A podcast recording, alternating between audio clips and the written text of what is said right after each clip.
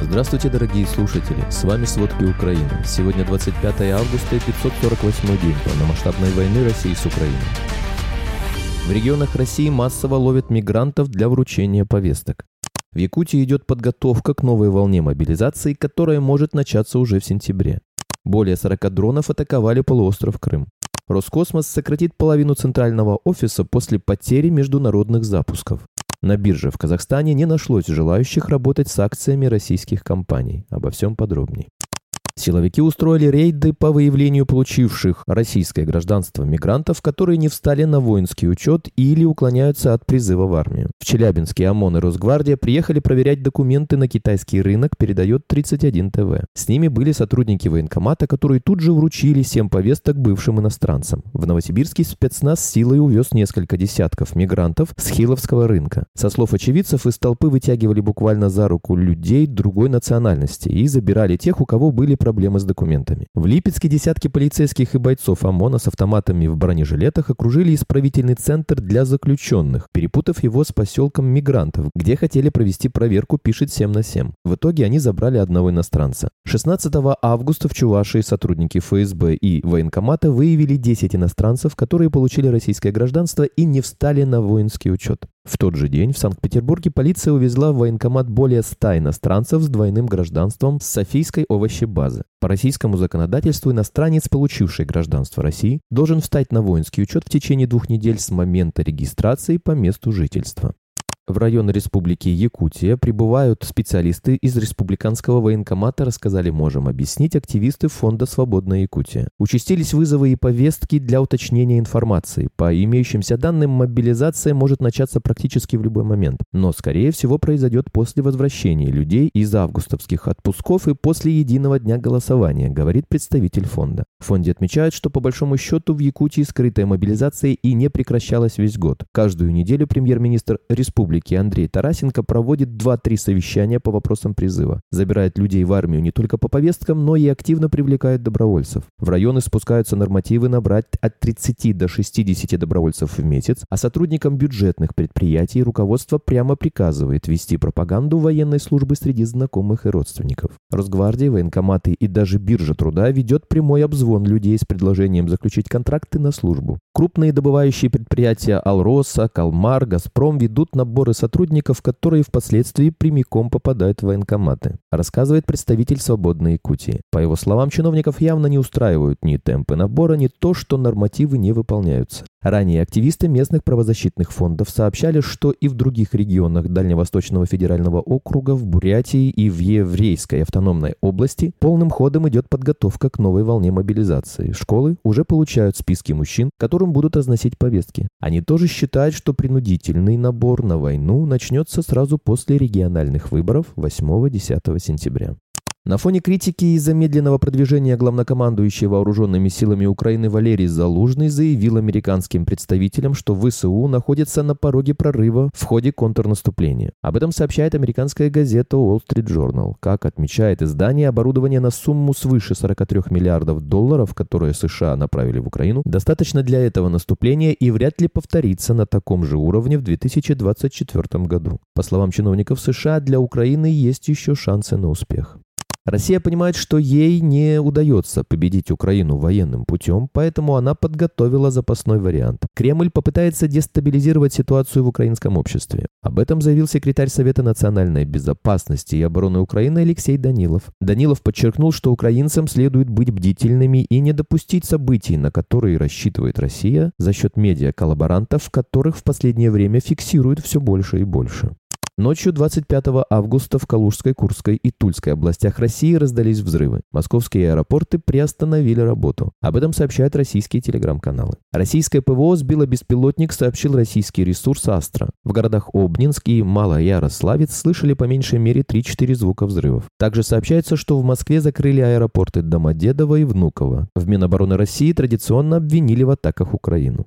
Министерство обороны России заявило, что ночью 25 августа более 40 дронов атаковали полуостров Крым. Об этом Минобороны России сообщает на странице в Телеграм. Сообщается, что над территорией Крыма якобы уничтожено 9 БПЛА, а еще 33 якобы подавлено средствами РЭП, после чего они потерпели крушение, не достигнув цели. В то же время российские телеграм-каналы публикуют видео пролета одного из дронов над Симферополем. Вчера утром на мысе Тарханкут во временно оккупированном Крыму произошло сражение с участием плавсредств и авиации. Украинские бойцы совершили высадку на территорию полуострова. Об этом сообщает представитель ГУР Андрей Юсов. По его словам, в рамках спецоперации произошла высадка личного состава на территории полуострова. Бойцы достигли поставленной цели. В издании «Крым Реалии» утверждают, что с 5 часов утра возле населенного пункта Маяк на мысе Тарханкут были слышны взрывы. В этом районе произошло сражение с участием плавсредств и авиации. В пятницу рано утром российские войска обстреляли село Подолы Купинского района Харьковской области. Об этом сообщил глава Харьковской ОВА Алексей Негубов в Телеграм. По его словам, за минувшие сутки обстрелам подверглись населенные пункты Богодуховского, Харьковского, Чугуевского, Изюмского и Купинского районов области. В частности, в селе Петропавловка Купинского района поврежден частный дом, произошел пожар. В результате обстрела из РСЗО село Юрченково Чугуевского района повреждены три частных дома, линии электросетей, здания, магазина и уничтожен частный автомобиль. В Волчанске Чугуевского района обстрелом повреждено здание гражданского предприятия и три частных жилых дома. Произошел пожар без пострадавших. В четверг вечером 24 августа во временно оккупированном Такмаке Запорожской области прогремели взрывы и вспыхнул крупный пожар. Об этом сообщил городской глава Мелитополя Иван Федоров в своем телеграм. Он также выложил видео пожара. Отметим, накануне взрывы раздались во временно оккупированном Мариуполе. За прошедшие сутки 24 августа российская армия произвела 93 обстрела по 23 городам и населенным пунктам Запорожской области. Об этом сообщает начальник Запорожской ОВА Юрий Малашко в Телеграме. Отмечается, что Новодаровка, Полтавка, Гуляйполе и Лукьяновская подверглись 9 обстрелам из РСЗО, 4 авиаудара пришлось по Орехову, Малой Токмачке и Левадному. В результате обстрелов военными России поступило 17 сообщений о разрушении жилых домов, хозяйственных построек и объектов инфраструктуры. Как сообщается, обошлось без пострадавших. Основатель ЧВК «Вагнер» Евгений Пригожин, вероятнее всего, погиб во время крушения самолета над Тверью, считает Министерство обороны США. Однако у него нет данных, что самолет был сбит ракетой. Об этом сообщил спикер Пентагона бригадный генерал Патрик Райдер. Он добавил, что у Пентагона пока нет никакой информации, которая бы указывала на то, что самолет Пригожина был сбит ракетой класса «Земля-воздух». Распространяемые в СМИ по этому поводу сообщения Райдер назвал неточными. Спикер Пентагона отказался предоставлять другие подробности, заявив, что у США нет дополнительной информации о вероятной гибели Пригожина. Напомним, ранее агентство Reuters со ссылкой на двух американских чиновников сообщало, что самолет, пассажирами которого указывалась верхушка ЧВК «Вагнер», могла сбить ракета с территории России. В Институте изучения войны предположили, что Путин приказал сбить самолет Пригожина, чтобы отомстить за унижение.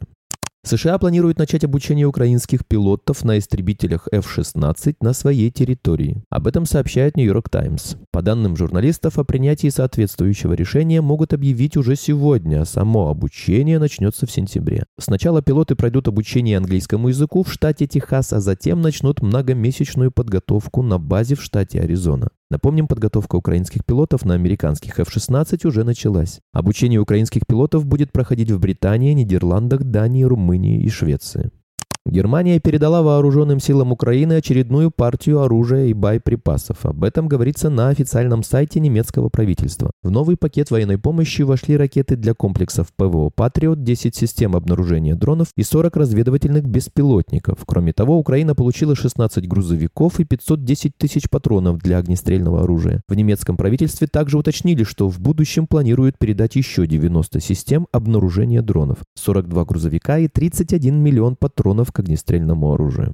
Госкорпорация «Роскосмос» готовится вдвое сократить штат центрального офиса из-за сложностей с поиском средств на фонд оплаты труда. К концу года из 600 сотрудников останутся только 300, рассказали известиям три источника, связанных с госкорпорацией. Проблемы с бюджетом у Роскосмоса начались после закрытия для России рынка пусковых услуг. Спутникостроением мы никогда похвастаться не могли, американских туристов за деньги уже не возим, а других в нынешней ситуации не найти. То есть все направления заработка валюты для Роскосмоса закрыты, а внутренний рынок космических услуг не развит и завязан на госконтракты, объяснил источник. Крах Луны 25, первая за полвека попытки высадиться на Луну, сулит увольнение и топ-менеджерам Роскосмоса. В отставку могут отправиться первый зам гендиректора Александр Иванов, курирующий всю техническую часть госкорпорации, а также зам гендиректора по космическим комплексам и системам Михаил Хайлов. Российские компании вышли на Останинскую международную биржу, однако начало торгов их акциями до сих пор откладывается. Речь идет о ритейлерах Озон и Окей, а также об агрохолдинге Русагро, получивших листинг в марте и июле. Как рассказал ведомостям представитель АИКС, проблемой стало отсутствие маркетмейкеров, которые поддержали бы ликвидность. Маркетмейкеры – это профессиональные участники рынка, у которых есть обязательство поддерживать цены, спрос, предложения и объем торгов финансовыми инструментами. Их функции могут выполнять банки, банки, брокеры и инвестфонды. По словам представителя АИКС, казахстанские брокеры не горят желанием работать с бумагами российских компаний, потому что не обладают достаточной информацией об их бизнесе. Спасибо, это были все главные новости о войне России с Украиной к этому часу. Помните, правда существует, а мы стараемся сделать ее доступной. Если вам нравится то, что мы делаем, пожалуйста, поделитесь этим подкастом с друзьями в России. Также, если вы хотели бы помочь нам делать материалы еще более качественными, пожалуйста, оставляйте фидбэк. Это очень важно для нас и для распространения правдивой информации. До встречи.